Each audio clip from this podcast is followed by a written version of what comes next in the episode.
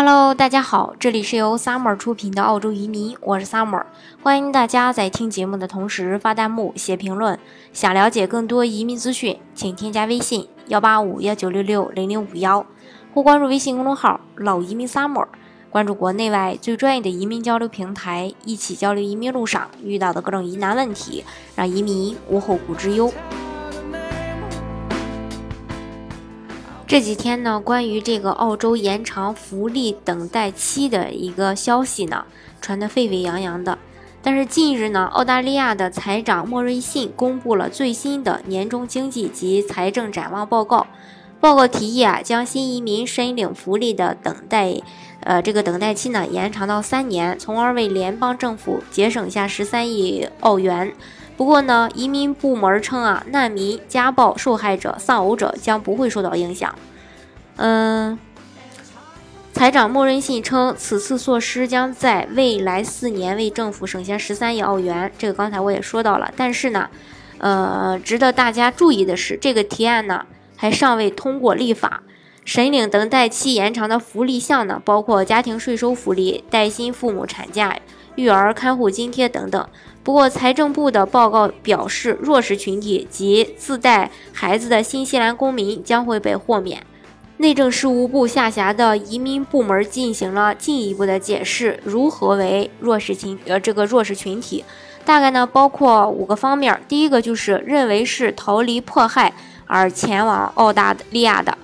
并持有人道主义签证的难民及其家属，仍然不需要等待就可以申请，呃，这个申领福利。第二个就是新来的移民，如果因情况发生重大变化而突遭财产损失，并通过艰苦的测试以后，也将获得豁免。比如说，移民的伴侣死亡或者永久残疾，尤其是当该移民是被其伴侣担保赴澳的。或是经济上依赖其伴侣的人，第三个就是遭受配偶家暴或负担难以预计的医疗费用的移民，也将会被豁免。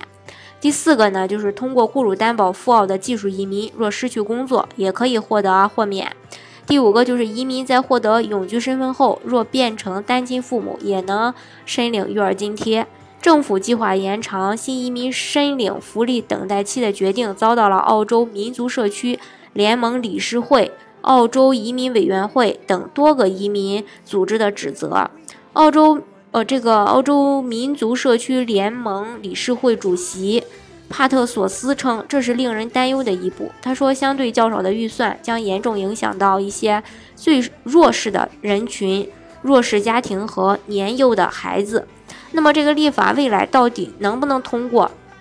能不能去实行呢？这个还是有待这个澳洲的呃一些相关部门发出政策以后，呃才会呃知晓。不过呢，呃在第四点中也提到过，通过澳洲雇主担保赴澳的技术移民，如果失去工作，也可以获得豁免。也就是说，呃做这个澳洲幺八六幺八七雇主担保移民的小伙伴，如果到澳洲以后没有找到工作，那大家呢，呃也不需要去等待这个三年的期限。嗯，这个对大家来说还是非常有利的，因为，呃，因为这个，呃，大部分人做纯技术移民是做不了的，还是做这个雇主担保，呃，通过雇主担保的途径，呃，去拿到澳洲的身份。那如果真的是通过这个途径拿到身份的话，呃，又在那边没有工作，那这些福利还是大家能够去享受到的，不用大家去等待这个期限。